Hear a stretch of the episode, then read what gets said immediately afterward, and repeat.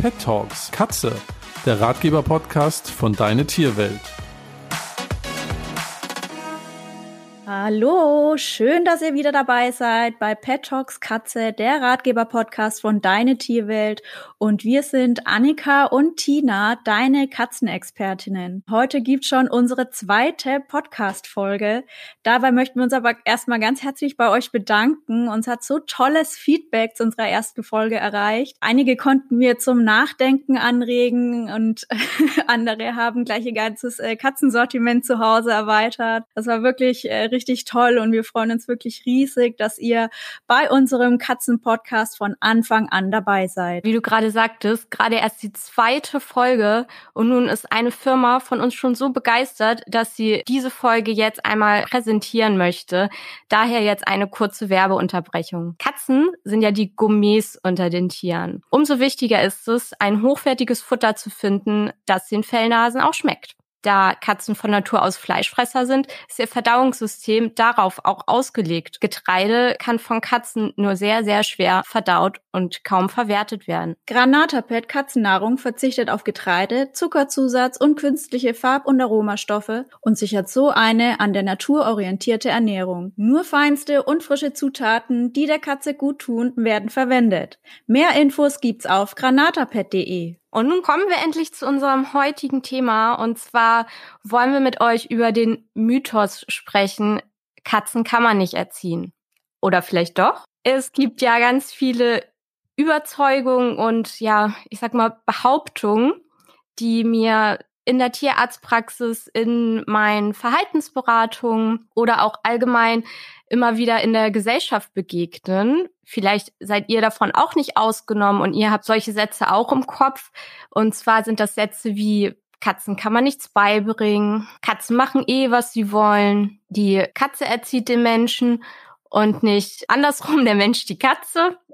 Da gibt's ja auch den Spruch, Hunde haben Härchen, Katzen haben Personal.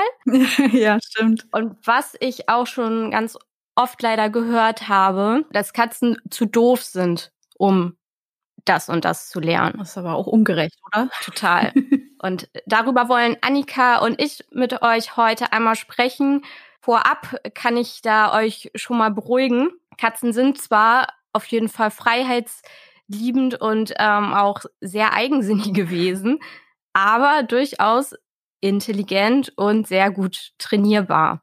Da kommt es natürlich auch drauf an, auf das Individuum, wie bei uns Menschen auch. Die einen lernen etwas schneller, die anderen sind vielleicht ein bisschen langsamer. Also falls ihr gerade schon eh in diesem Thema seid und vielleicht eure Katze euch wegen einer bestimmten Verhaltensweise vielleicht schlaflose Nächte bereitet, kann ich euch hier beruhigen. Die Situation ist nicht aussichtslos. ja, Gott sei Dank.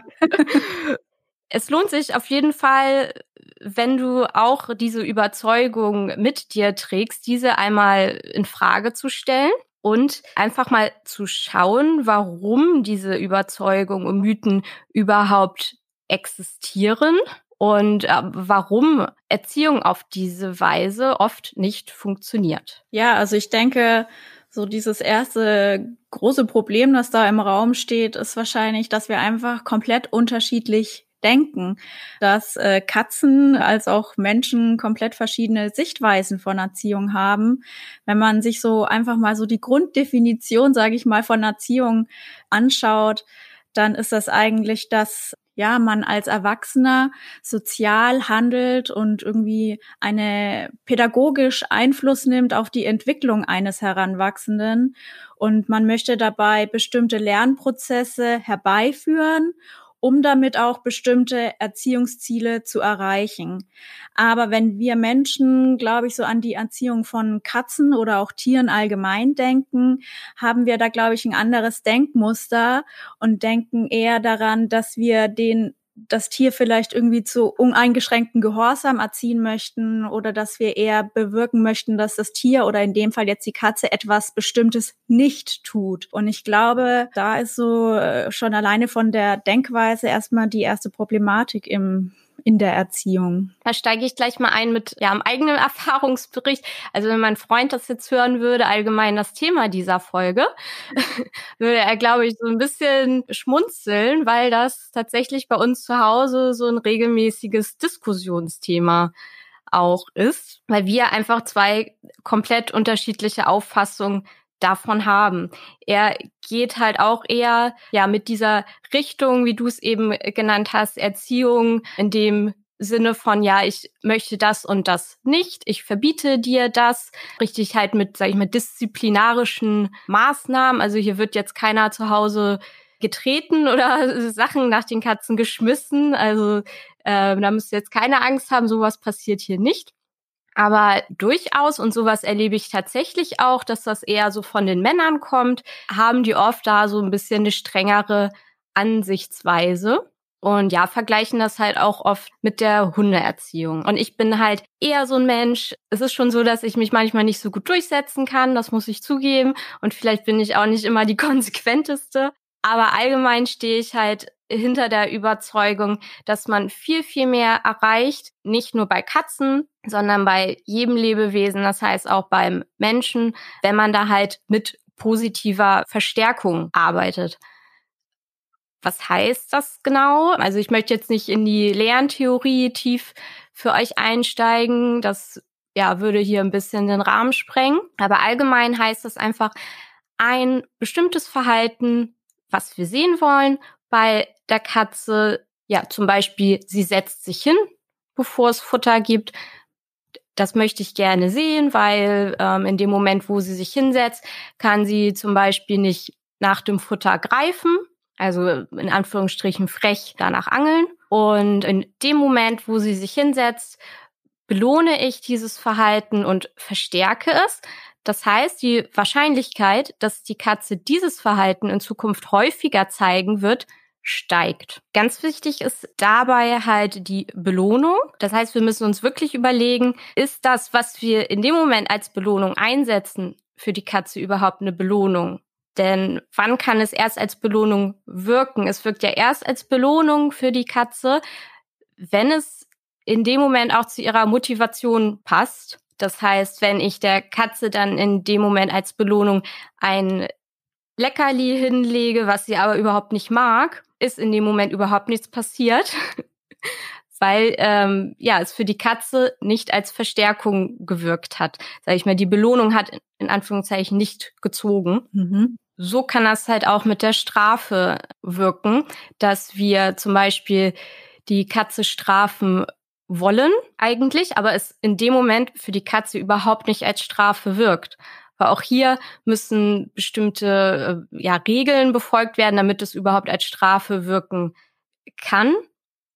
Da gehen wir aber nachher auch noch mal ähm, ein bisschen genauer drauf ein. Und dann kann es auch einfach sein, wenn wir ihr dann in dem Moment ja Aufmerksamkeit schenken, dadurch, dass wir sie anmotzen oder irgendwas äh, nach ihr schmeißen, kommt das halt bei der Katze jetzt dann, die vielleicht äh, ein bisschen verspielter ist und selbstbewusst, also die das jetzt nicht so sofort äh, verängstigt, kommt das dann überhaupt nicht als Strafe an, sondern sie empfindet das eher lustig.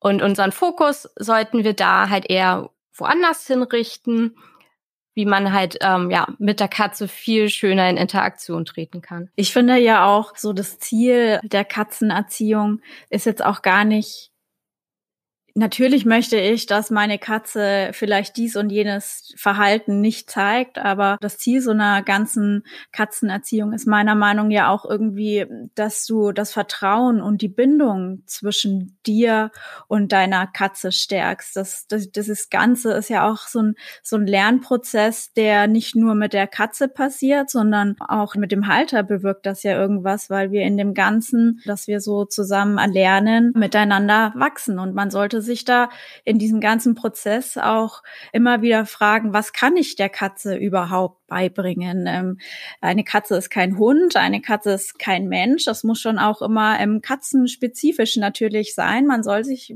äh, der Katze nicht irgendeinem Stress aussetzen, was sie gar nicht machen kann. Deswegen sollte man da immer schön äh, bei der Katze bleiben und vor allen Dingen erstmal mit den ganz einfachen Basics der Katzenerziehung anfangen, wenn wir jetzt schon äh, mal dabei sind. Was, was bedeutet das überhaupt? Ich, wir sagen immer so schön Erziehung.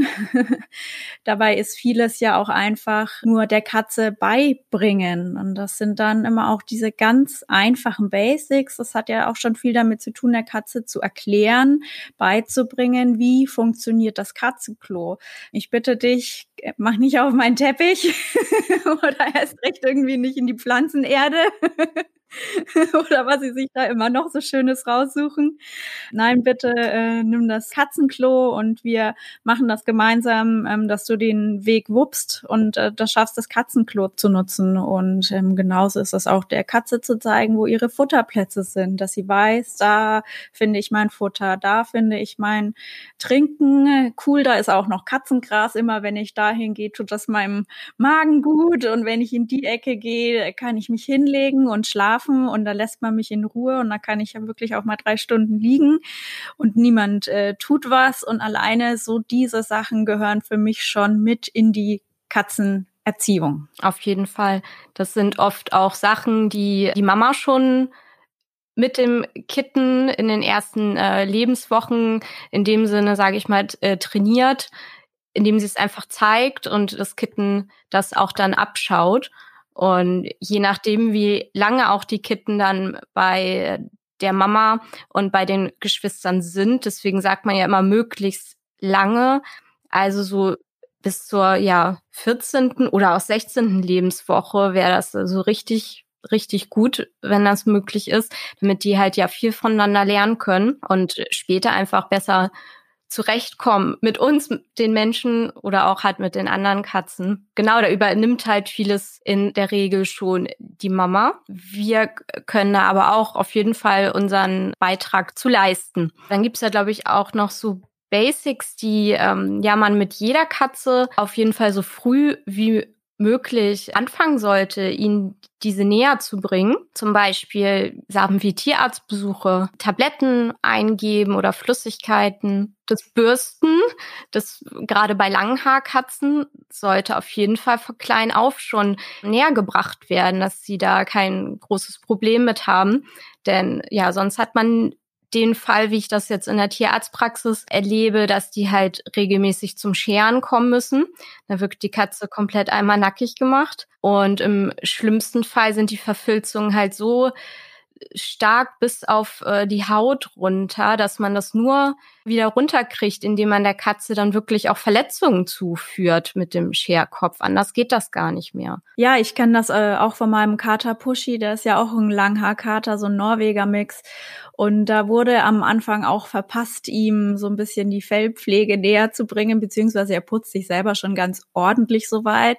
Aber da muss man auf jeden Fall mit nachbürsten, weil das ganze Unterfell und alles, das kriegt er natürlich alleine nicht raus.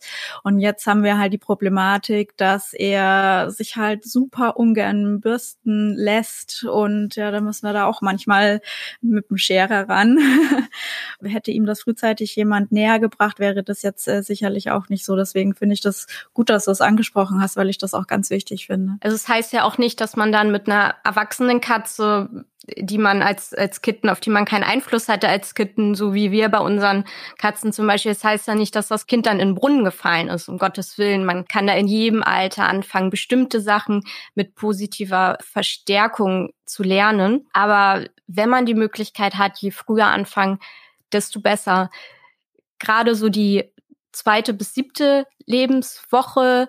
Das ja ist so die sensible Phase oder auch Prägungsphase wird die genannt. Und zwar werden da ganz viele Weichen gestellt für das spätere Leben einfach des Tieres.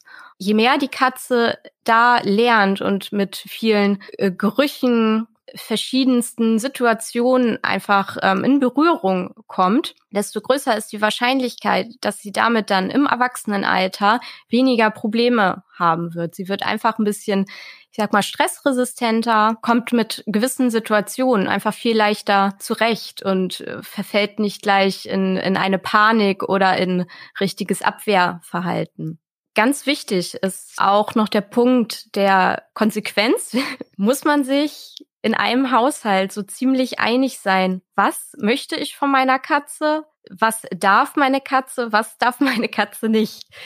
Ähm, es kann sie ziemlich durcheinander bringen, wenn der eine ihr das erlaubt, auf den Küchentisch zu springen und der andere scheucht sie dann jedes Mal wieder runter. Die denkt sich dann auch, ja, was wollt ihr denn jetzt von mir? Kennst du das? Ja, auf jeden Fall. Ich finde, ja. das ist äh, wirklich wichtig, äh, dass man sich da auf jeden Fall einig ist, was die Katze darf und was sie nicht darf, dass sie nicht verwirrt werden. Und auch äh, schön, dass du das Küchentischproblem ansprichst. Da werde ich wirklich auch oft angeschrieben mit der ähm, Bitte nach Tipps, wie man denn die Katze vom Esstisch runterbekommt oder eben auch von der Arbeitsplatte. Das hört sich immer so böse an, finde ich. Oh, die Katze ist auf den Esstisch gesprungen. Ähm, ich denke mir mal, per se will die ja nichts Böses da oben. Das ist, äh, du hast es letzte Woche schon so schön angesprochen, die zweite Ebene. Und sie will da einfach auch oben mit dabei sein, weil sie es interessiert, weil sie gucken will, was tut sich da und weil sie einfach bei allem teilhaben will.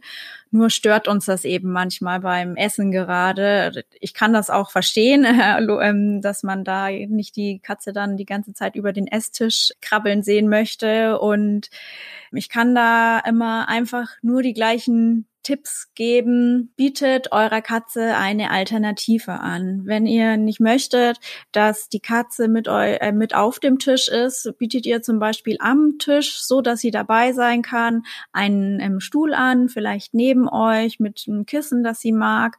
Und wenn sie dann das nächste Mal auf dem Tisch ähm, steht, zeigt doch einfach mal mit dem Finger auf den Stuhl oder tätschelt so ein bisschen auf den Stuhl. Vielleicht geht sie von alleine drauf. Sollte sie das tun, belohnt die Katze. Die Tina hat das vorhin schon äh, so schön gesagt oder schon so schön erklärt, was das bewirkt. Ähm, sollte sie nicht von alleine auf den ähm, Stuhl springen, legt doch mal ein Leckerli vielleicht drauf. Vielleicht geht sie dann äh, auf den Stuhl und dann gibt ihr das Leckerli und streichelt sie und macht das immer wieder mit der Katze. Seid dabei konsequent, seid euch einig, dass jeder das tut, nicht, dass sie eben wieder auf den Tisch darf und mal nicht. Und dann mit der Zeit gewöhnt sich die Katze daran, dass dieser Platz für sie gedacht ist. Da bekommt sie Aufmerksamkeit, da bekommt sie ein Leckerli. Das Verhalten, das sie da gezeigt hat, das ist gut. Und damit äh, hat sie sich dann arrangiert und das gefällt ihr dann wahrscheinlich auch irgendwann. Und so hat man dann eigentlich das Problem gelöst. Und das ist ja genau die positive Verstärkung, von der wir schon gesprochen haben. Dann hast du sozusagen den Stuhl positiv verstärkt. Da darf sie rauf. Das finden wir okay. Tischplatte finden wir nicht so gut. Und was ich ja auch finde, was äh, dabei zum Beispiel dann gar nicht geht, weil ich das immer so ein bisschen auch äh, mitbekomme, ist zum Beispiel der Einsatz von Sprühflaschen. Tut das eurer Katze nicht unbedingt an oder tut sie einfach gar nicht an, weil das kriegt man auch anders hin. Und hier ist dann auch wieder das Problem, sie kann es gar nicht verstehen dann in dem Moment. Also sie versteht zwar ja klar, das war jetzt doof, das fand mein Mensch nicht gut, was ich äh, gemacht habe, aber sie versteht erstmal überhaupt nicht den Sinn dahinter, weil für sie war das ein ganz normales katzentypisches Verhalten, als sie auf der Arbeitsplatte war. Dann muss man auch noch äh, den richtigen Moment erwischen, damit die Katze das überhaupt mit dem Verhalten in Verbindung bringen kann. Und dann hat man schlimmstenfalls den Effekt, dass sie jedes Mal, wenn sie dich sieht, schon das Weite sucht, weil sie denkt, du kommst jetzt wieder mit der Sprühflasche an. Da haben wir wieder genau das, was wir nicht wollen, und zwar das Vertrauen und die Bindung zu deiner Katze zu schädigen. Und es gibt ja aber auch noch so andere Don'ts, würde ich sie jetzt mal äh, nennen, die man nicht tun sollte, weil die eigentlich einen sehr ähnlichen äh, Effekt haben wie die Sprühflasche. Also mir fallen jetzt einige ein, äh, zum Beispiel ganz klar, die Katze zu schlagen ist ein absolutes No-Go. Die Katze laut anschreien äh, geht auch gar nicht oder irgendwas nach der Katze werfen. Das sind alles so Aktionen, die für mich nichts in der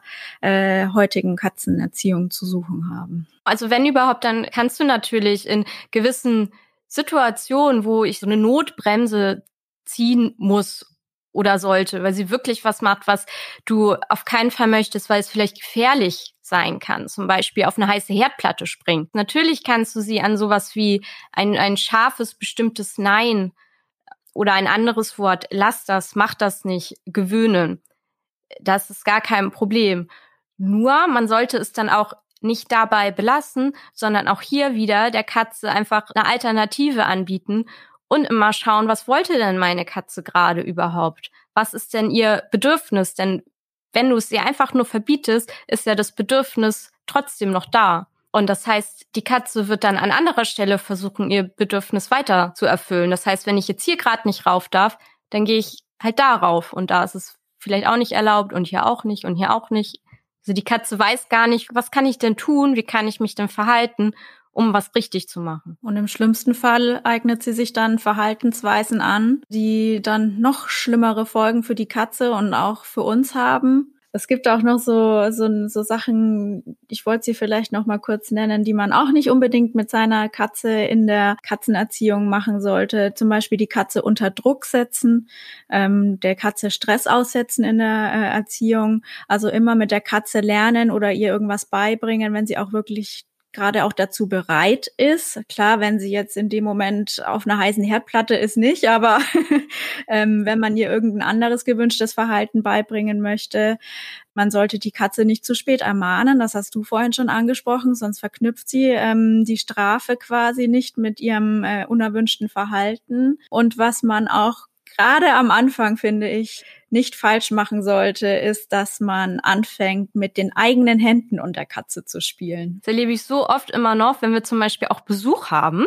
Und zwar, wenn dann da Freunde zu Besuch sind, die keine Katze haben oder die mit ihrer Katze halt ein bisschen anders umgehen, als wir das so mit den Katzen machen. Die nehmen dann wirklich immer die Hände so richtig grob zum Spielen. Die Männer finden das dann, die haben vielleicht auch, weiß nicht, größere Hände, ein bisschen andere Hautbeschaffenheit, keine Ahnung. Auf jeden Fall scheint die das auf jeden Fall nicht so zu stören, wenn die Katze da dann auf einmal ja reinbeißt und sich krallt. Kennen wir sonst hier so gar nicht, weil wir das halt auch mit den Katzen nie gemacht haben. Weil warum soll ich das mit den Katzen machen, so zu spielen? Das tut ja nur weh. Ne? Das sind halt auch solche Sachen, die sollte man wirklich von klein auf schon unterbinden. Und das macht die Mama bei den Kitten genauso. Wenn das Spiel zu schroff wird, dann ja gibt sie ihnen auch so einen leichten äh, Gnapser oder schubst die weg oder faucht auch mal und weist die so in ihre Bahn. Und das sind Sachen, die können und die sollten wir auch bei den kleinen Kätzchen ruhig schon anwenden. Entweder unterbricht man halt sofort dann in dem Moment das Spiel dann ist das sozusagen auch eine Art Strafe, weil das Positive, das Spiel in dem Moment ja ihr entzogen wird, weggenommen wird. Das ist sozusagen so eine mildere, etwas mildere Strafe. Ähm, als jetzt ein, ein Nein oder was anderes zu benutzen. Und du kannst halt in dem Moment, wenn das für dich okay ist, ich komme dabei halt immer ein bisschen komisch vor, auch ja solche Sachen machen, die die Mamakatze macht. Das heißt zum Beispiel einmal kurz anpusten, also das Fauchen imitieren oder auch so ein bisschen knurren. Könnte man auch machen. Wie gesagt, ist jetzt nicht so meins, aber habe ich auch schon von gehört, dass das viele machen. Also könnte man noch da, Tina, so als Fazit rausnehmen, das Ganze, dass man die Katze beziehungsweise das Kitten frühzeitig und auch auf liebevolle Art und Weise in richtige Bahnen lenken sollte, oder? Genau. Und das kann man, finde ich, nicht nur auf das Kitten übertragen, sondern allgemein auch aufs Verhalten. Das heißt, wenn man schon sieht, dass die Katze im Begriff ist, vielleicht demnächst das und das Verhalten zu zeigen, dass man dann schon ganz liebevoll einschreiten kann, indem man die Katze zum Beispiel einfach umlenkt und ihr dann eine Alternative anbietet. Komm, mach doch, anstatt jetzt da am Sofa zu kratzen, komm doch her und kratze lieber am Kratzbaum. Ne, wenn man das schon sieht, dass die Katze jetzt auf dem Weg ist und dabei ist, das und das Verhalten zu zeigen. Das Ganze sollte immer halt mit positiver Verstärkung passieren. Für die Katze ist es immer wichtig, dass es sich lohnt. Die Motivation dahinter, wie wir schon ähm, gesagt haben, kann das ein bisschen vergleichen halt mit dem Hund. Der Hund, der will immer gefallen, eine Katze eher nicht so. Sie fragt sich halt eher, was habe ich davon? Das aller, allerwichtigste, was wir bei der Katzenerziehung haben müssen, ist halt wirklich Geduld. Denn Katzen sind durchaus sehr ausdauernd, wenn es darum geht, bestimmte Sachen oder Verhaltensweisen auszuprobieren. Hundertmal klappt's vielleicht nicht. Beim hundertsten Mal betteln bekomme ich dann doch ein Leckerli. Ne, wer kennt's nicht? Dann wird's gerade deswegen noch öfter gezeigt. Da müssen wir uns wirklich ein bisschen in Geduld üben, dass auch wenn wir bestimmte Sachen umlenken möchten, dass das einfach ein bisschen Zeit braucht und nicht äh, von heute auf morgen unbedingt umgesetzt und verstanden wird. Ja, absolut. Und ich finde, Geduld, Tina, ist auch schon ein gutes Stichwort. Da denke ich nämlich bereits schon an unser nächstes Thema für die dritte Folge. Ja, das passt. Ja, unser Herzensthema, da werden wir nämlich darüber reden, von der Angstkatze zur Schmusekatze. Da haben wir beide so ein Exemplar zu Hause, die sich ganz toll entwickelt haben. Und da würden wir euch gerne wahnsinnig viel drüber erzählen und auch wie wir das gemacht haben und ja, wie es gelingen kann, eine Angstkatze zur Schmusekatze werden zu lassen. Die Folge, die gibt's dann schon am 21. August. Das war's auch schon wieder von uns heute zu dem Thema Katzenerziehung. Ja, ich hoffe, es hat euch gefallen. Wir freuen uns weiterhin natürlich wieder über Feedback von euch. Das ist wirklich immer ganz schön, wenn man weiß, ja, wie ist das angekommen, aber gerne auch, was kann man vielleicht besser machen oder was wünscht ihr euch fürs nächste Mal. Ihr könnt euch gerne melden und zwar könnt ihr wieder schreiben an podcast.deine-tierwelt.de oder ihr könnt auch gerne die Tierwelt-Community nutzen, um in Kontakt zu treten. Und ja, wir freuen uns einfach sehr drauf. Ja, absolut. Ich äh, bin schon total gespannt. wir freuen uns auf euch. Bis zum nächsten Mal. Bis zum nächsten Mal. Deine Tina und Annika.